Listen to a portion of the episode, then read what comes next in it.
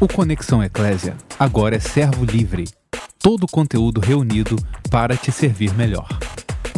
Você está ouvindo uma produção servo livre. Boa noite, Pai, seja com todos vocês, no nome de Jesus Cristo, Senhor. Vamos aqui juntinhos. Tamo junto. Tamo junto. Amém. Amém. Boa noite Paz a todos. Pai seja com todos, em nome de Jesus. Prazer estar aqui mais uma vez. Amém. Quem vai, quem vai repartir um pouquinho a, a nossa, nossa ideia, irmãos, você que está em casa aí conosco aí ligadinho, era que cada um de nós deixasse uma sementinha no teu coração. Né? Nós já tínhamos feito isso uma primeira vez, quando nós reunimos, né, numa Assembleia Geral, mas hoje a gente pensou que poderia seguir o mesmo formato, né, o mesmo formato. E o Dinho vai começar essa, essa reflexão, depois o Anderson Paes segue nela, o meu amado Sandro, que está ali, é, por hora está só com um avatar, mas ele está ligadinho, ele está linkado, ele também vai falar, e depois eu, eu, compartilho, depois a gente canta mais uma canção, um flash, e a gente termina esse tempo. Né? Muito importante que você é, receba realmente, como o Jim falou no início, desconecta dos Instagram da vida, desconecta de tudo, dá atenção realmente é, nessa hora para a palavra, né? lembrando que a nossa fé ela, ela, ela provém, ela vem, ela nasce quando a gente ouve Deus falar conosco. Numa dessas reflexões, com certeza, tem certeza absoluta, tenho fé de que Deus vai falar o teu coração. Então é muito importante você tá, estar atento realmente e priorizar isso, priorizar ouvir Deus. Tá bom, amados? Isso aí. Vamos que vamos, Jim. Eu queria saudar todos que eu ainda não saudei. Então pode mutar a gente aí. Eu já tinha saudado no início os irmãos que estavam chegando, né? Eu acho que agora devem ter mais conexões aí, mais irmãos chegando agora. E eu quero, antes de mais nada, dizer assim que eu tenho um desejo muito grande de rever, né? A maioria dos irmãos, muita gente que eu não vejo já há bastante tempo, e esse desejo está cada vez mais vivo no meu coração, embora a gente entenda que é um, é momento é esse aí, né? Um momento, por enquanto, inclusive a gente deve tocar nesse assunto em algum momento aí da nossa live, por enquanto a gente entende que devemos manter esse distanciamento social, né? mas graças a Deus pela internet que possibilita a gente aqui de compartilhar um pouquinho, de se expressar um pouquinho né, daquilo que Deus tem falado com a gente aqui. Está numa noite fria aqui de Curitiba, estou com bastante frio. Imagino que Franco também. Franco sente mais frio ainda, porque é vovô, vovô sente mais frio. Mas graças a Deus pelo frio, graças a Deus porque ele, tá, ele mandou chuva para nós, né? Na verdade, mandou uma chuvinha boa aí. Eu tenho cada vez mais pedido a Deus de forma específica, né? porque nós pedimos chuva e veio uma chuvinha bem ralinha, assim. E para quem não sabe, Curitiba, Paraná está passando por uma crise hídrica, né? uma, crise, uma seca muito grande. E nós temos orado, que mobilizado os irmãos para orar, porque a coisa realmente está tá muito, tá muito alarmante, né? Parece que é uma das estiagens mais severas aí. Na verdade, se a gente for comparar, acho que uns 100 anos aí, e a gente tem orado por isso. E graças a Deus veio uma chuva essa semana, e junto com a chuva veio um frio também bem intenso, né? Um frio intenso na capital paranaense, como diz o nosso amigo Anderson Paz. É, eu, eu quero falar uma coisa, uma mensagem muito simples, quero deixar uma mensagem muito simples com vocês. É, eu sei que tem várias coisas que Deus tem nos mostrado que nós não temos controle. Na verdade, a maioria das coisas que existe é que nós não temos controle de nada, né? Nós não temos controle, inclusive, sobre nossa respiração, o que dirá das demais coisas. A gente pode até fazer algum plano, mas a resposta certa a gente sabe que é do Senhor, né? E uma das coisas que eu percebo que a gente não tem controle, além dos nossos sentimentos, além da, né? Às vezes a gente é, é atacado assim, com, com, pensamentos, por exemplo, né? sentimentos que, que nos invadem. Eu sei que uma das coisas que às vezes a gente parece que não tem controle é sobre o nosso ânimo. Sobre o ânimo. Às vezes, quando a gente acorda com o ânimo mais para baixo, né? Muitas vezes a gente está com o ânimo mais agitado, então às vezes a gente atropela as pessoas, a gente está mais insensível.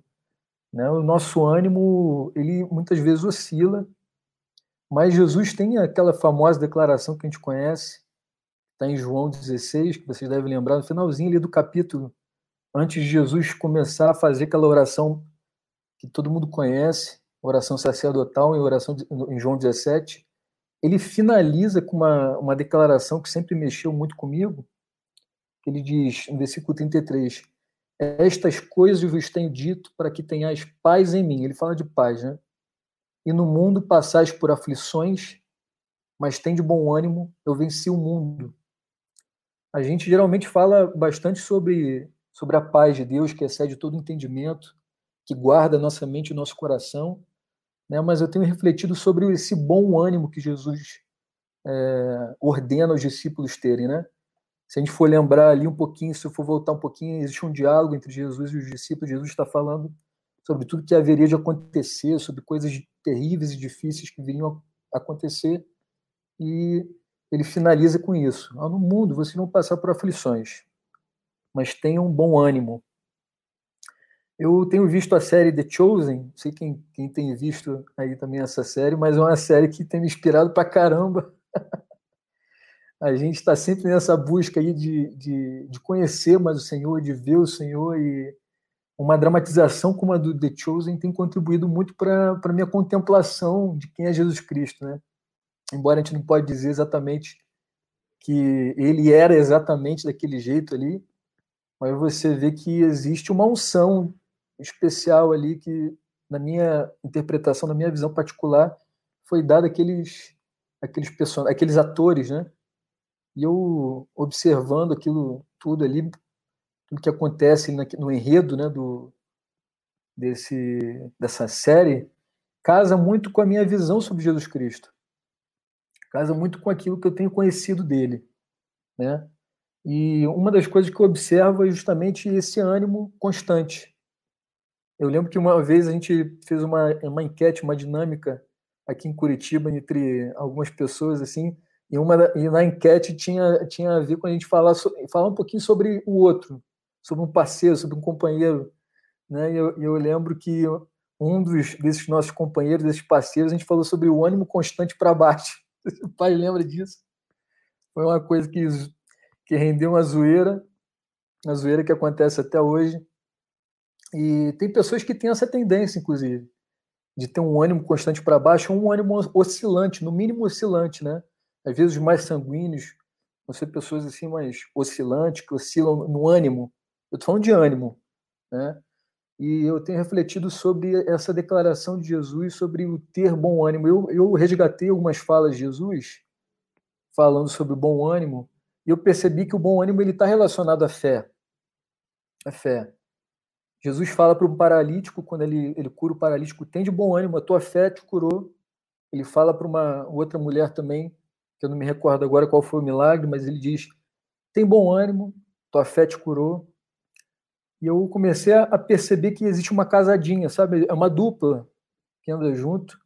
Então, é o ânimo, um bom ânimo, um ânimo constante, perseverante, como era o, o, o ânimo de Jesus, com a fé. E eu comecei a entender que nós mantemos o nosso bom ânimo, nós mantemos um ânimo constante. E quando eu digo ânimo, eu não estou falando de empolgação. Né? Não estou falando de empolgação, porque eu acredito que Deus não espera isso dos seus filhos, que a gente seja empolgado o tempo inteiro. Não é isso. Tem momentos que a gente se abate, tem, como Paulo disse, né? momentos que nós estamos angustiados, perplexos, né? mas essa, essa Deus, Jesus nunca teria dado um, um, uma ordem assim, um, né, praticamente uma ordem que ele deu ali para os seus discípulos, tem de bom ânimo, se, se não fosse possível de se cumprir aquilo. Então você vê que também o ânimo ele não está relacionado só aos sentimentos, não está relacionado ao temperamento ou à circunstância, mas o bom ânimo ele está relacionado a uma fé genuína, uma fé aprovada, uma fé que não muda com as circunstâncias. E para é, fundamentar e fortalecer isso que eu estou falando. Eu queria saudar a todos com essa palavra sobre o bom ânimo. Tem de bom ânimo? Então, eu, eu quero ler com vocês um texto que está em 2 Coríntios, que Paulo fala sobre isso também. Até me, me surpreendi que eu não me lembrava mais dessa palavra. Mas Paulo fala na segunda carta aos Coríntios, capítulo 5, a partir do versículo 6, ele diz assim: Temos, portanto, sempre bom ânimo, sabendo que enquanto no corpo estamos ausentes do Senhor, visto que andamos por fé e não pelo que vemos. Entretanto, estamos em plena confiança, preferindo deixar o corpo e habitar com o Senhor. É por isso que também nos esforçamos que presentes, quer ausentes, quer presentes, quer ausentes, para lhes sermos agradáveis, agradáveis a Deus, né? Esse texto me chamou muita atenção e só corrobora, só fortalece, só confirma é, esse, essa reflexão que me veio hoje ao coração, hoje de manhã, hoje pela manhã, enquanto eu orava, que Paulo ele tinha esse, esse bom ânimo constante, né?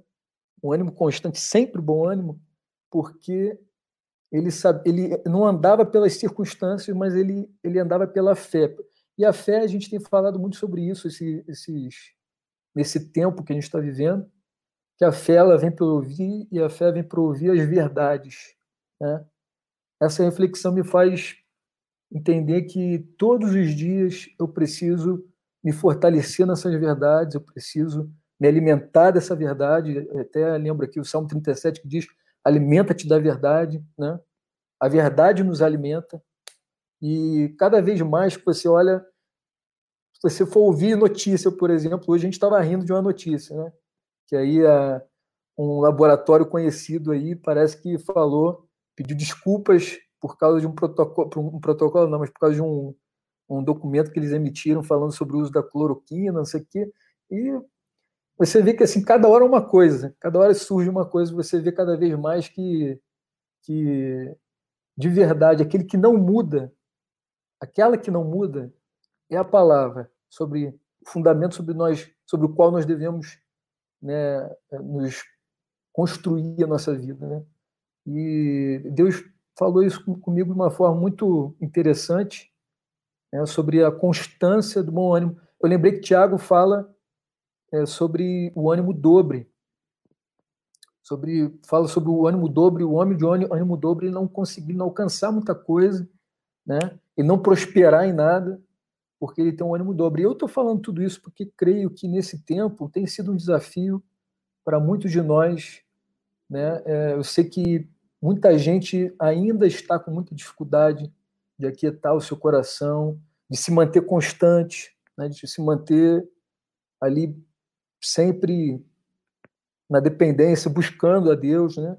Eu vejo algumas pessoas assim falando das suas acelerações, suas angústias, e eu sei que Deus ele quer nos dar um bom ânimo, né? E o que não significa, eu repito, né? não significa é, uma empolgação, não significa que a gente vai acordar todas as manhãs querendo buscar Deus, com, com cheio de, de vontade.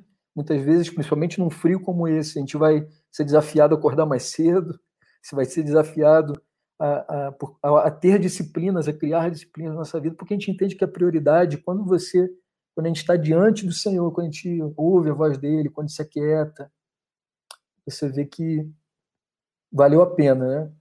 Valeu a pena. Então eu queria dizer isso hoje para os nossos irmãos, para todos os nossos amigos aí, nossos queridos irmãos, tem de bom ânimo, tem de bom ânimo, porque o Senhor venceu o mundo e todas as, aflições que a gente está passando, né, elas fazem parte do processo que Deus está usando para nos tocar, para nos atrair para perto dele.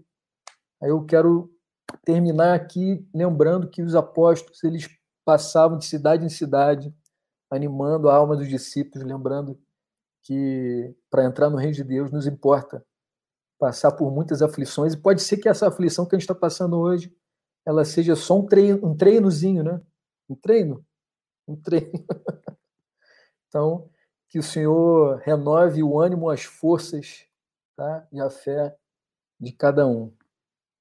É isso que eu tinha para dizer. Amém. Amém. É, boa noite para todos os que eu, todos os irmãos que estão nos assistindo aí. Né, que a paz esteja presidindo e reinando sobre os nossos corações. E ainda aproveitando aí o que o Jim falou, né, ter bom ânimo em meio às aflições, em meio à provação, né? E todos nós somos provados, né? Faz parte do nosso desenvolvimento, rumo à maturidade, rumo ao crescimento, ser provado, né? Todo cristão é provado e a prova é algo que o próprio Deus nos coloca, né? Foi Deus que enviou, permitiu que Israel fosse para o deserto para provar, para saber o que estava no coração. Então a prova a provação é algo que Deus faz na vida dos seus filhos. Né? Deus coloca os seus filhos em provação.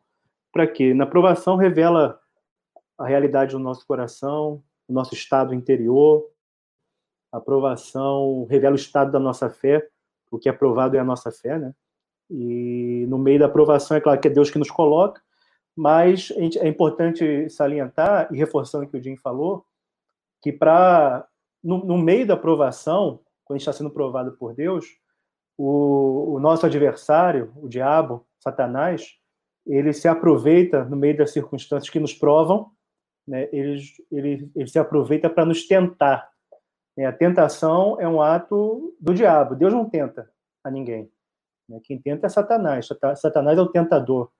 E ele, no meio da provação, ele pode entrar para nos tentar. Né? Como acho que a ilustração para isso é Israel no deserto estava sendo provado por Deus. No meio da caminhada do deserto, Israel foi tentado a praticar idolatria, a murmurar, a, a, a se rebelar contra Deus, a não confiar em Deus.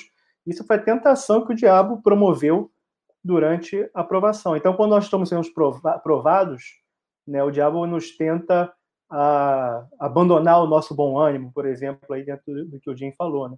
Então, para a gente se manter com bom ânimo, manter cheio de fé, né? Porque existe uma relação direta entre fé e bom ânimo.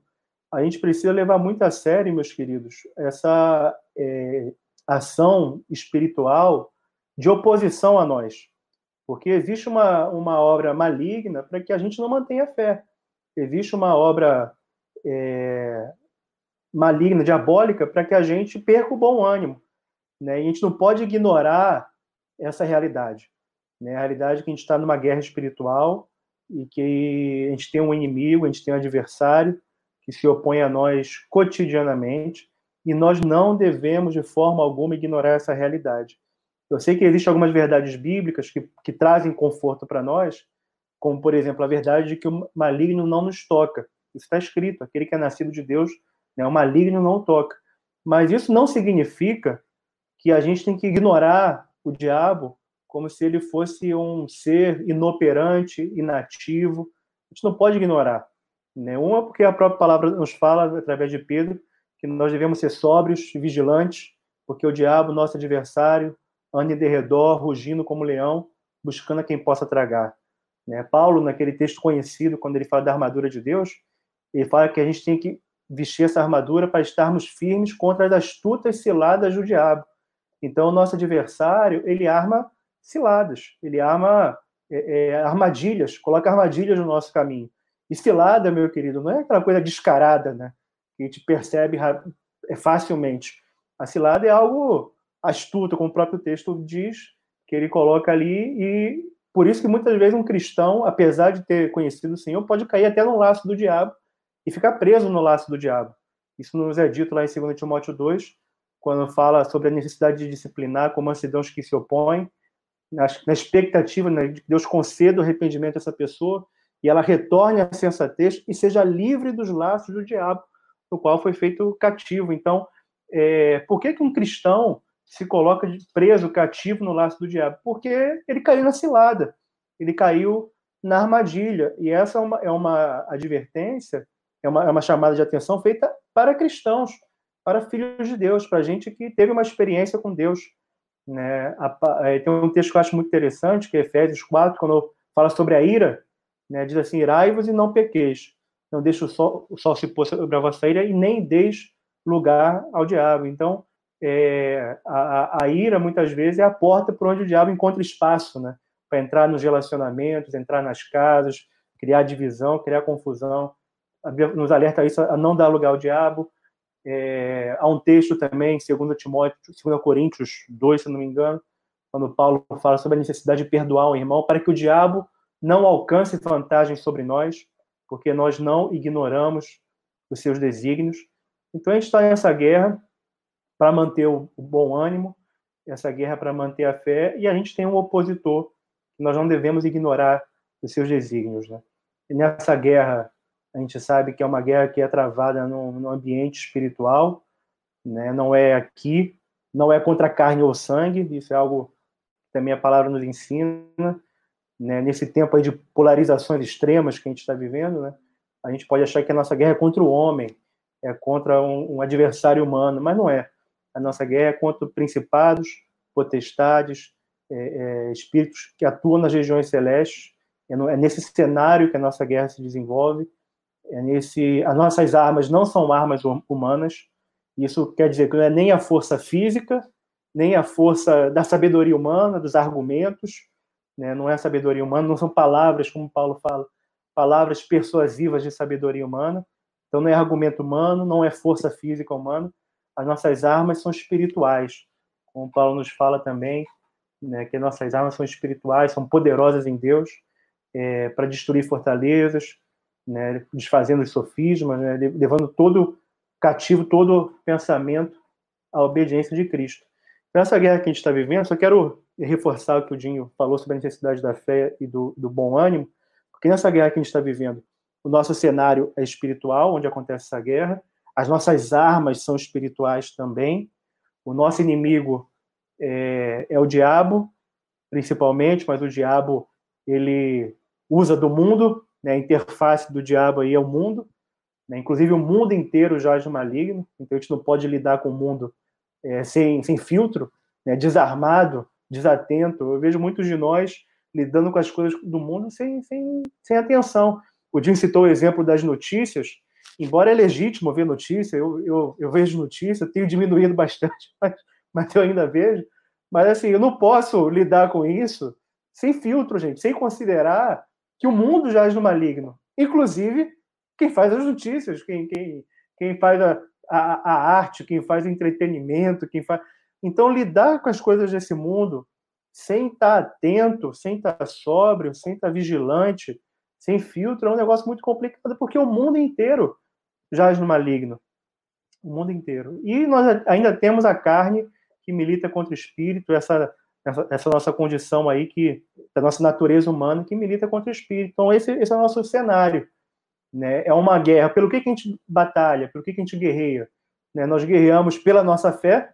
Né? Paulo fala sobre combater o bom combate e guardar a fé. Então é, é até curioso estar falando isso com alguns irmãos que ao mesmo tempo que é o escudo da fé que nos protege dos dardos inflamados do maligno, é o escudo da fé, mas a gente tem que batalhar para manter esse escudo, né? Porque uma hora a gente pode o escudo pode ser danificado, pode ser prejudicado, né?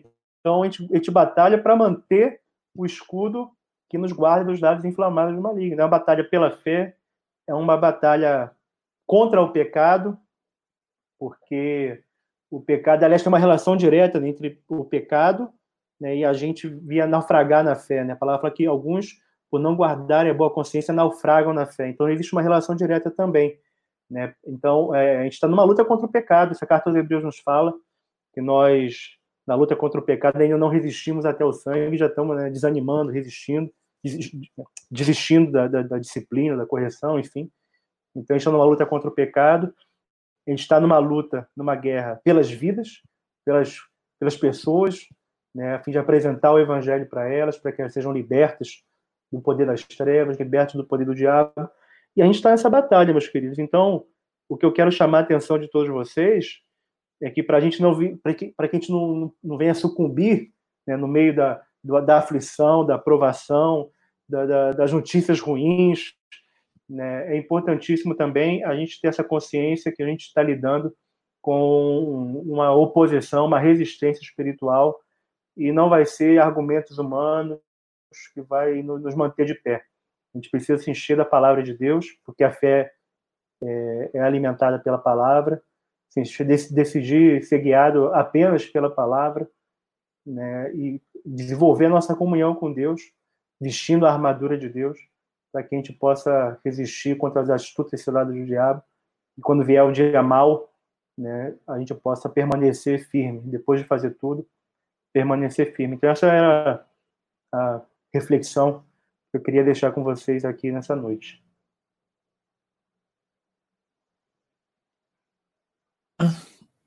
Amém. Amém. Bem, nosso querido Sandrão teve um problema técnico aí, não retornou ainda, não sei se ele volta, mas enquanto ele tenta resolver o problema técnico, deixa eu pegar carona nesse tema aí que Jim começou, que, que Paz seguiu batendo. É, eu também tenho uma reflexão assim no coração, eu venho vou contextualizar vocês que estão aí nos assistindo. Vocês sabem que nós estamos aí nesse isolamento social, eu tenho feito várias lives, mas, na verdade, a live é só um período curto do meu tempo. Né? A maior parte do tempo eu estou é, escrevendo. Na verdade, estou escrevendo. Inicialmente comecei uma, um projeto ousado de transformar alguns livros do português para o espanhol, graças a Deus, dos, das 15 obras que a gente tem aí publicada, né? uma com Anderson Paes, inclusive. Apenas três livros não estão em espanhol ainda, que é o Paternidade Espiritual, esse mais novo, o Casamento, Imoralidade Sexual, Divórcio, e o Tudo se resume no amor de Deus. Mas todos os outros já estão em espanhol, e o de todo o coração também está em inglês. Bem, eu como eu entendendo que o tempo é, de estar em casa é aquele mesmo tempo que Paulo esteve lá na cadeia, lá no cárcere. Tenho brincado com alguns irmãos, eu tenho que aproveitar o tempo do cárcere aqui para poder é, escrever. então, eu acredito que Deus quer que esse tempo que a gente está aí, a gente, a gente tenha comunhão. Sabe que é comunhão? Porque essa coisa da quarentena, essa coisa do, do isolamento social, não é, o, não é o que vai definir nossa comunhão com Deus. Inclusive, nossa comunhão com Deus transcende a isso tudo, né? Já tenho dito. É, se a gente dependesse disso aí, a gente estava ferrado. Quando acabou, acabando a quarentena, a gente volta, sai do quarto e, e sai da intimidade com Deus. Óbvio que não é isso, né? Óbvio, óbvio que não é isso. E o que eu tenho assim, muito claro da parte do Senhor mesmo é que nós é, que estamos é, principalmente pastoreando a igreja, já temos essa instrução da parte do Senhor lá em Atos 6, a gente deve se consagrar a oração e a palavra em todo o tempo. Né? Em todo tempo. Mas agora é, nós temos um fator novo, qual é? O fator que nos limita, nos, tem nos impedido de estar é, assim, muitos contatos e muitas reuniões com várias pessoas. Mas a gente está muito em casa, em casa é, eu, eu falei, estou pegando carona aqui, né, inspirando em Paulo, prisioneiro de Cristo. Somos prisioneiros de Cristo, acho que os pastores também aí são prisioneiros de Cristo. Estamos em casa por Jesus, né, por, é por Jesus. Mas se ele quiser que a gente saia, a gente sai também por Jesus, tudo assim por Jesus. E esse tempo eu estou escrevendo um bocado. E hoje é, eu estive mais cedo com um grupo de tapetinho falando, por isso que eu quero tocar. Esse contexto eu acho que é importante. Falei ontem com um grupo de irmãos, numa live pelo, pelo Instagram, com um grupo de jovens lá da, da Zona Oeste, né? O Júnior estava lá, me, estava trocando lá um, umas ideias, e hoje eu falei no, no, com Denise, na verdade, Denise falou e eu falei é, é, encontro de casais que rolou lá em Tapetim, com nossos irmãos lá do sertão pernambucano. E aí foi muito interessante. Qual o contexto que eu quero falar? Se eu pudesse resumir o que eu vou dizer para vocês nesses poucos minutos, eu diria assim: que vai, eu acho que vai fortalecer o que o Jim está falando, vai fortalecer o que o Paz falou. Né? É, é o seguinte: Jesus chamou cada um de nós. Você que está me ouvindo aí, provavelmente é um seguidor de Jesus. Jesus falou contigo: se você quer vir após mim, negue-se a si mesmo, tome a sua cruz, siga-me. E eu acredito que a maioria que está aqui conosco agora fez isso. Tomou uma decisão de seguir Jesus. Entendeu que o discipulado não é um convite de um homem, não foi um pastor que te chamou, não foi o teu líder que te chamou, foi Jesus que te chamou. E você aceitou seguir Jesus e tem no meio da igreja um irmãozinho, uma irmãzinha que coopera contigo nessa caminhada diária com Jesus. Mas Jesus falou assim: nega-te a ti mesmo, tome sua cruz. Jesus está chamando você para quê exatamente? Aí é o título de uma mensagem que eu ministrei há muito tempo, chamado Vem morrer comigo. Na verdade, Jesus está te chamando para morrer. Jesus falou assim: ó, vem morrer comigo. É negar a ti mesmo. Tomar a cruz, seguir Jesus, é um convite para a morte. Tem gente que não entendeu isso ainda. E tem gente que pregando contra isso. Né? Eu sei que já ouvi alguns pregadores famosos aí do YouTube falando contra isso. Mas, na verdade, Jesus te fez um convite para isso. Ele te chamou para morrer. Te chamou para morrer. Você atendeu um chamado para morrer. E aqui, primeiro texto que eu queria trazer à tua memória é uma, uma palavra que Paulo deu aos Romanos, no capítulo 5, quando, depois de falar que a esperança não confunde, você vai lembrar disso, porque o amor de Deus é derramado nos nossos corações pelo Espírito Santo que nos foi dado ali em Romanos 5,5. Ele, no versículo 6, vai dizer: Porque Cristo, quando nós ainda éramos fracos, morreu a seu tempo pelos ímpios. Diz: dificilmente alguém morreria por um justo embora por uma pessoa boa alguém talvez tenha coragem de morrer. Mas Deus prova o seu amor para conosco pelo fato de Cristo ter morrido por nós quando ainda éramos pecadores. Eu estava lá com os irmãos de Tapetinho ainda há pouco, lá não aqui, mas lá em Tapetinho também, conversando sobre essa aliança que salva o casamento. Estava explicando que, na verdade, né, eu conversei, Denise compartilhou também, contamos um pouquinho da nossa história ali, mas nós estávamos dizendo como que a, a aliança, o pacto, até porque eles depois iriam cear, iriam partir o pão depois da nossa conversa, como que essa aliança, esse pacto, esse entendimento do amor verdadeiro, porque o ágape de Deus é essa entrega, né? O marido ama a esposa como Cristo amou a igreja e se entregou e deu a vida a Deus pela esposa. Entregou pela esposa. Então, ele está falando que esse amor prático é uma consagração a Deus. É morrer por alguém. Então, Jesus não apenas te chama para seguir e morrer. Morrer por alguém. É isso que ele vai dizer para você. O marido que está seguindo Jesus, você começa morrendo pela tua esposa.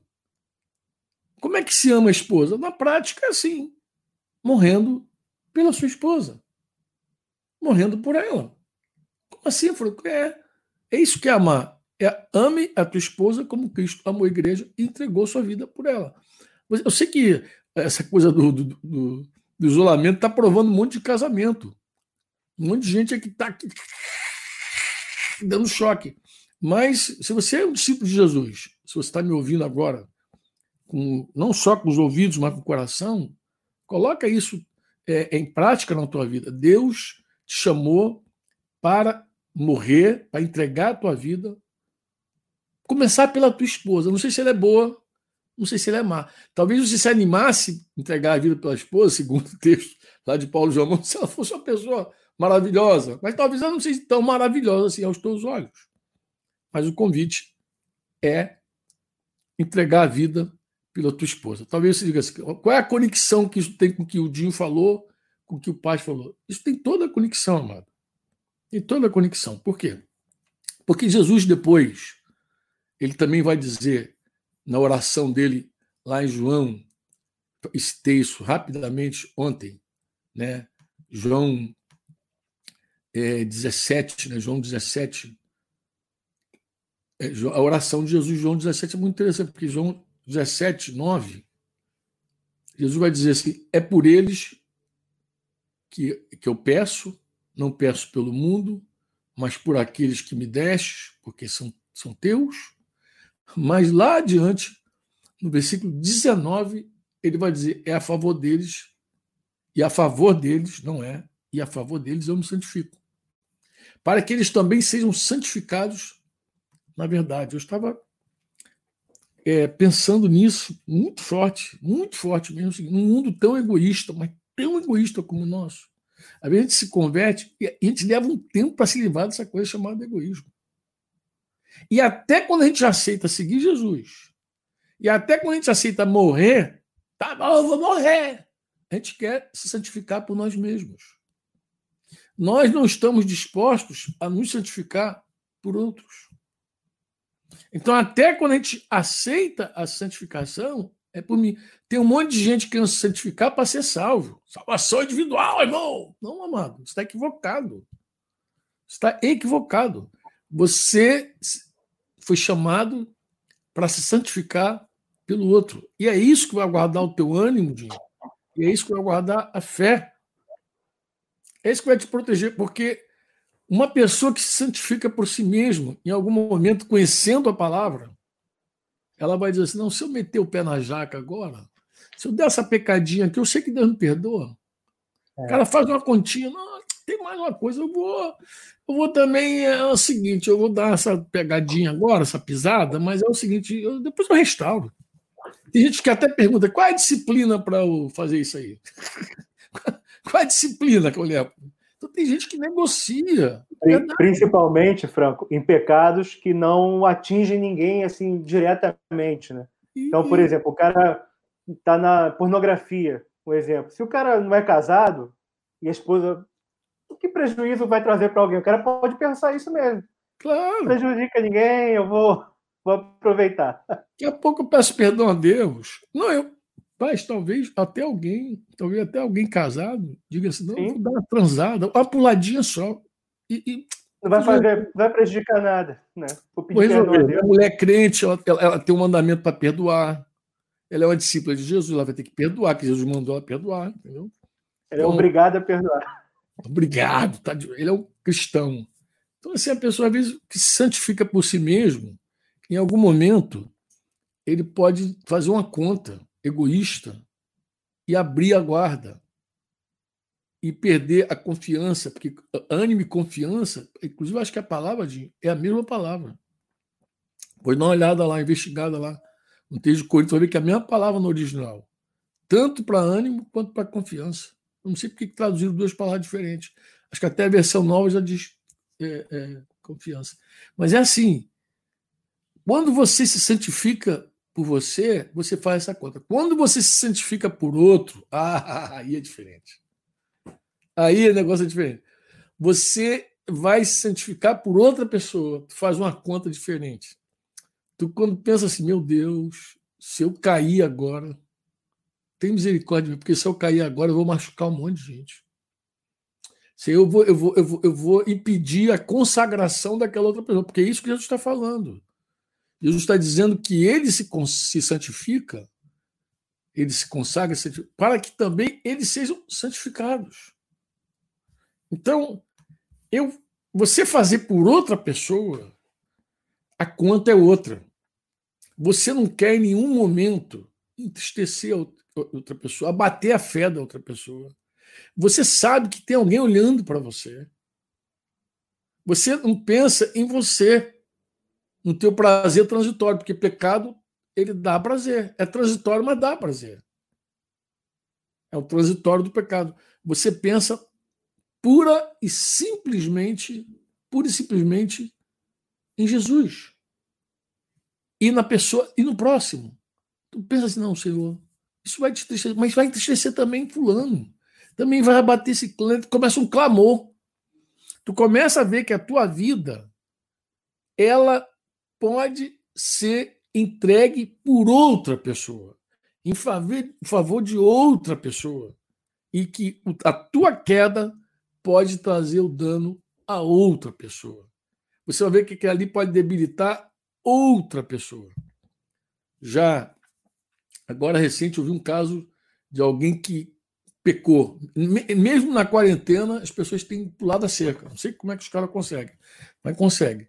E aí quando a esposa descobre, é aquele abatimento total, aquela tristeza profunda, aquela traição, aquela facada nas costas. Outro dia, irmãos, eu conversava com um, jovem e ele falou assim: eu, eu, eu, eu, confrontando ele sobre o pecado dele e ele falando do, do chamado missionário dele, o amor que ele tinha pela cidade onde ele estava. Eu falei, cara, você não ama essa cidade? Não amo. Eu falei, ama não, amado. Quem ama não machuca, não fere. Você, você se ama. Você se ama, você está iludido, você não tem amor por essa cidade. Porque se você tivesse amor por essa cidade, você dava a vida por ela. Você santificaria por ela. Você, você se entregaria a Deus, se consagraria a Deus por ela. E você, quando abraça o pecado, você, quando aceita o pecado, quando você renuncia à tua fé, quando você baixa, guarda o escudo e se entrega literalmente ao teu prazer transitório, você também está mandando uma mensagem. Qual é a mensagem? A mensagem é: eu, eu não te amo. Se você disser para tua mulher, eu te amo, depois de ter traído ela, ela não vai acreditar. E não é por causa da infidelidade, não. Não tem verdade no que você está dizendo. Porque no fundo, no fundo, não tem verdade. Mas se você disser um não para tua mulher firme, em, em, algo que não vai edificar a vida da tua mulher, e você for firme, porque agradar nem sempre é dizer sim, né? Lá, lá, Romanos 15 vai dizer que nós agradamos, 15, 2, mas agradamos naquilo que edifica. Saber dizer um não e depois dizer eu te amo, mesmo que ela não goste muito, lá no fundinho do coração dela, ela vai dizer: Esse homem me ama, é verdade. A filha vai dizer também, quando você corrige: Meu pai me ama. Vou terminar dizendo assim: Eu li há muito tempo o testemunho de uma garota que foi prostituta, que se converteu depois da prostituição, e ela contando o relato, contando o relato, ela disse que quando ela começou a se prostituir, ela esperava que o pai dela fosse corrigi-la mas o pai dela simplesmente deixou ela na prostituição. E ela interpretou aquela, aquela, aquele ato como, embora incrédula, ela interpretou como a Bíblia diz que é: não ama. O pai que não corrige não ama. Então ela interpretou, ela, é, ela creu no fundo do coração dela que aquele abandono do pai dela, no ato da vida que ela se entregou, na, na, na condição que ela estava, aquele abandono era um abandono, era um, um, uma tristeza, mas era uma falta de amor do pai para com ela. Ela interpretou exatamente assim. Então, é, nós que somos seguidores de Jesus, nós que fomos chamados para morrer com Jesus, tem de bom ânimo? Tem de bom ânimo? Nós que fomos chamados a morrer por Jesus, nós que temos que lutar pela fé, né? nós, que te, nós temos uma, uma, uma, uma, um convite e, e um modelo diante de nós tão vivo, tão claro, tão tremendo, tão espetacular, que nos motiva e nos leva, oh glória, a uma consagração por outra pessoa. E aí, quando você se consagra por outros, eu sei que o Dinho está balançando a cabeça, pai, sabe bem o que eu estou falando, Sandro, que está aí no, no, remoto aí, e Flecheira, que está ali. Eu sei que vocês já sabem disso. E os irmãos que estão me ouvindo também. Principalmente que lidera, já tem essa carga no coração. Toda vez que você vê a tentação, tu pensa, meu Deus, me guarda. É um escândalo. Isso vai ferir tanta gente. Isso vai machucar tanta gente. Nessa hora parece uma coisa natural, não, amado. Isso é amor. É isso que é amor. Amor é entregar a vida a Deus por outra pessoa. Isso que é o amor bíblico. Isso que é o ágape. Isso que é o ágape. Não é paixão, não é aquela, aquela melação que você fica dizendo que a pessoa quer ouvir ao invés daquilo que ela precisa ouvir, aquela manipulação toda carnal não é aquilo. É amor.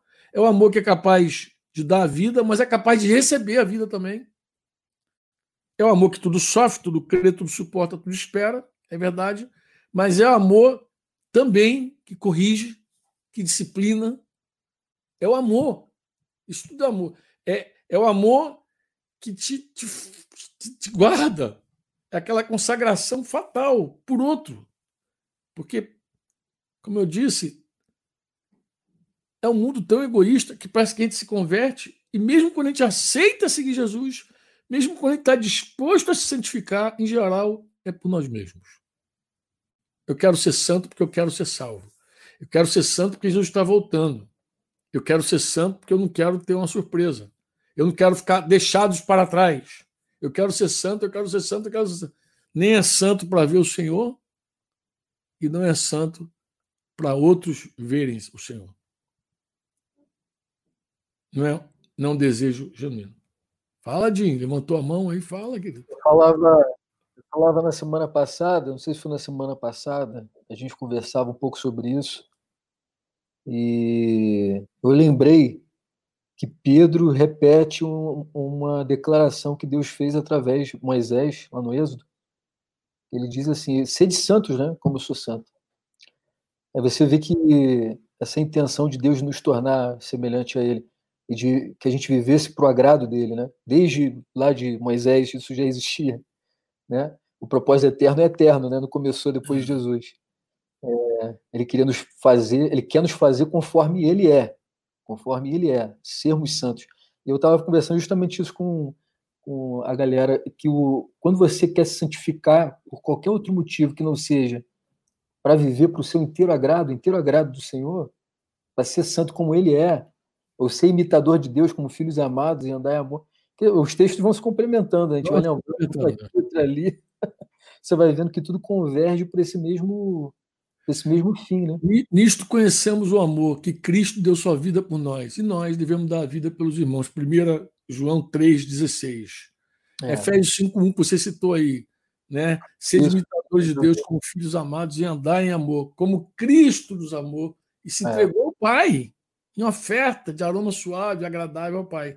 Então, é. todos os textos completam. Ele, ele chamado para amar é um chamado para se entregar por outro. Por outro. É impressionante, é por outro. Não é por você, é por outro. Para a gente Oi? ser participante também da sua, da sua santidade, agregar claro, participar da sua você se, Por eles eu me santifico. Por eles que eu me santifico. É por eles que eu me entrego. É por eles que eu me derramo. É por eles que eu recebo a cruz, é por eles, por eles.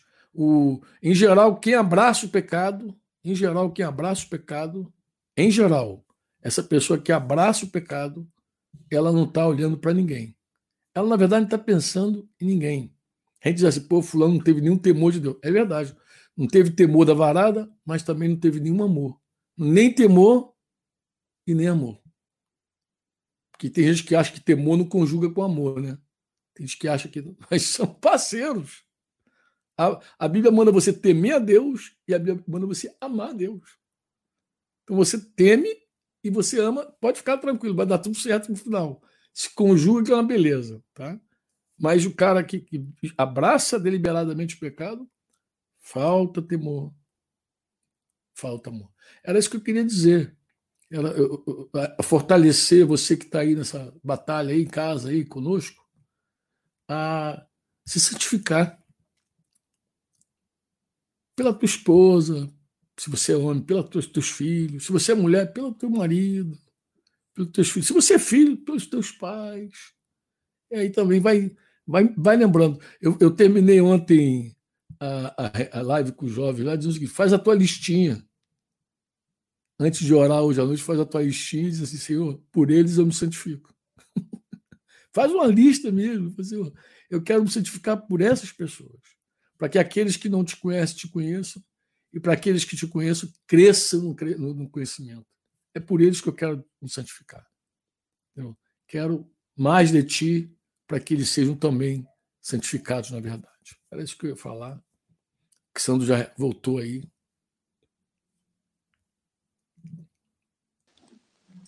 Boa noite, queridos por um milagre né, que estabilizou aqui. Eu, eu, penso que alguém pode, aí eu acho que tem conexão com o que o Franco colocou também, alguém pode se achar desanimado porque se sente rejeitado, né?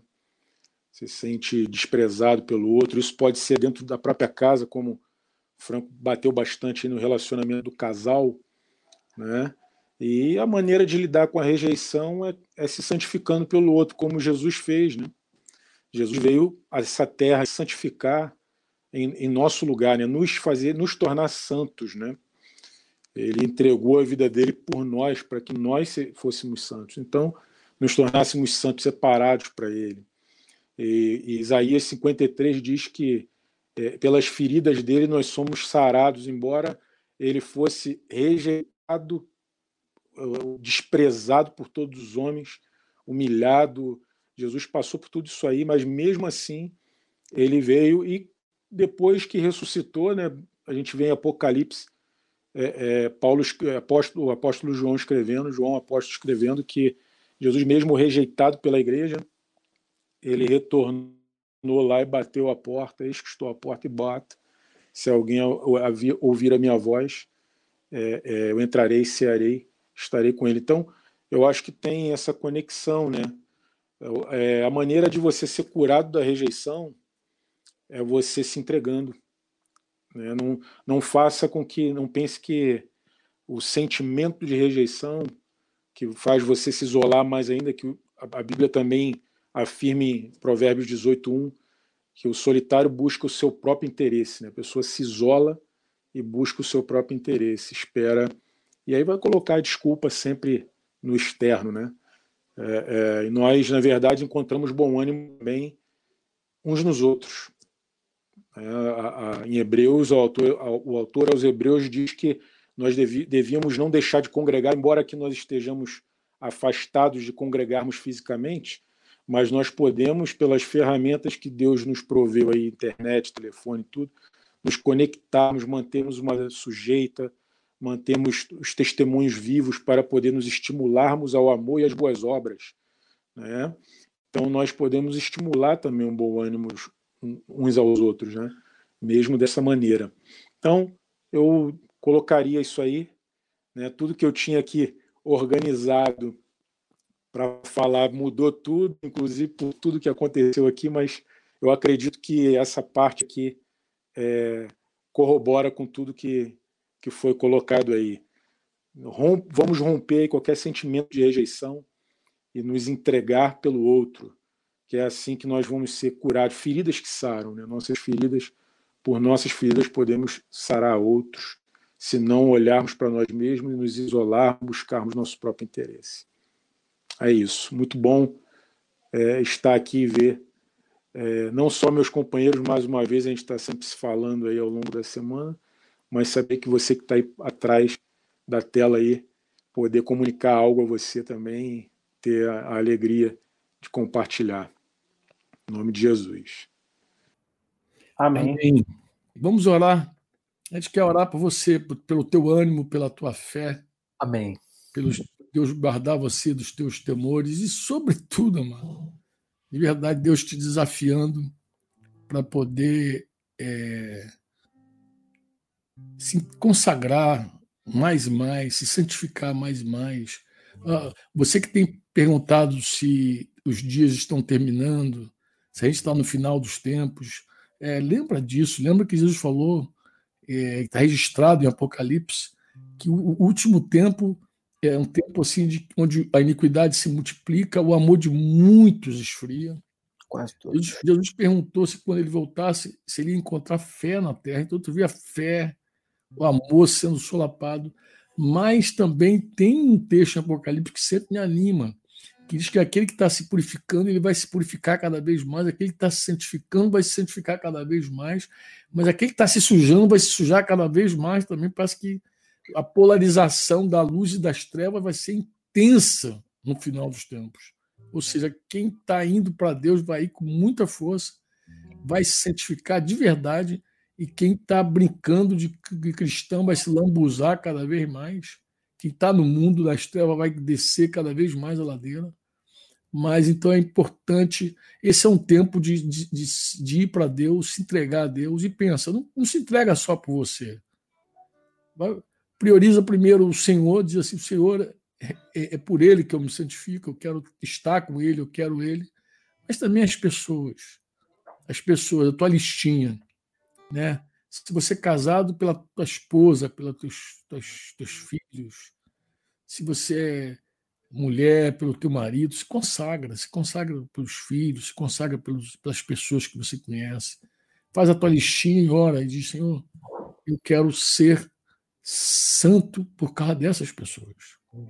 Então, me separa, me, me purifica, me faz parecido com Jesus Cristo. Essa é a oração. Quem vai orar, Dinho ou Paz que vai orar aí por nós? Paz. Paz, então ora por nós, paz. Pai, no nome do Senhor Jesus Cristo, nós mais uma vez nos colocamos diante de Ti, Senhor, porque dependemos totalmente de Ti. Nossa vida não tem sentido algum sem o Senhor, Pai. Nós somos dependentes da Tua graça, Senhor. E tudo que nós conversamos aqui, Pai, sobre a importância de manter o bom ânimo, de guardar a fé, de se consagrar ao Senhor, se consagrar a favor de outras pessoas, se santificar a favor de outros. Pai, faça com que essas verdades, Senhor, sejam realmente estabelecidas nos nossos corações, Pai. Que os nossos corações venham abrigar essa verdade, essas verdades, de uma forma, Pai, que a gente venha se entregar totalmente, Senhor totalmente ao Senhor, que é, venha, vendo, venha existindo nas nossas vidas uma consagração plena, uma renúncia plena ao pecado, à carne, às coisas desse mundo, ao diabo, e um retorno pleno para o Senhor, Pai. Pleno, Pai, porque assim também todos aqueles que estão ao nosso redor serão abençoados, serão fortalecidos, serão edificados, Pai. Quando um homem decide se consagrar ao Senhor, a sua família é abençoada, sua esposa é abençoada, seus filhos são seus amigos são, Pai. Quando uma pessoa se decide realmente se consagrar inteiramente a Ti, Pai, é impossível que aqueles que estão ao redor dele não sejam beneficiados por essa consagração, Pai. Revela para os nossos olhos, Senhor, para que essa verdade realmente esteja firme no nosso coração, Pai. E que realmente estejamos, todos nós, Senhor, realmente voltados para isso, Pai. Nós venhamos nos consagrar a Ti, Senhor. E assim a gente vai manter a fé, assim a gente vai resistir ao diabo, Assim a gente vai manter o bom ânimo no meio das aflições, no meio da tribulação, no meio da provação nós seremos aprovados, Pai. Faz isso nas nossas vidas, Pai, que nada justifique, Pai, que não haja nenhuma explicação, Pai, que uma justificativa para nos afastar disso, Pai. Nada, Pai, que haja uma consagração plena a Ti, Senhor. Que o sentimento de rejeição, como o Sandro falou aqui, Pai, que nada disso seja um impedimento para que a gente realmente se consagre plenamente ao Senhor, para que a gente tenha uma vida totalmente devotada ao Senhor, entregue ao teu, no teu altar, Pai. Faça isso nas nossas vidas, faz isso no meio da tua igreja, faz isso na vida dos discípulos, ó Pai. Opera isso, Pai, para a glória do teu nome, Deus. No nome do Senhor Jesus. Amém. Você ouviu uma produção Servo Livre.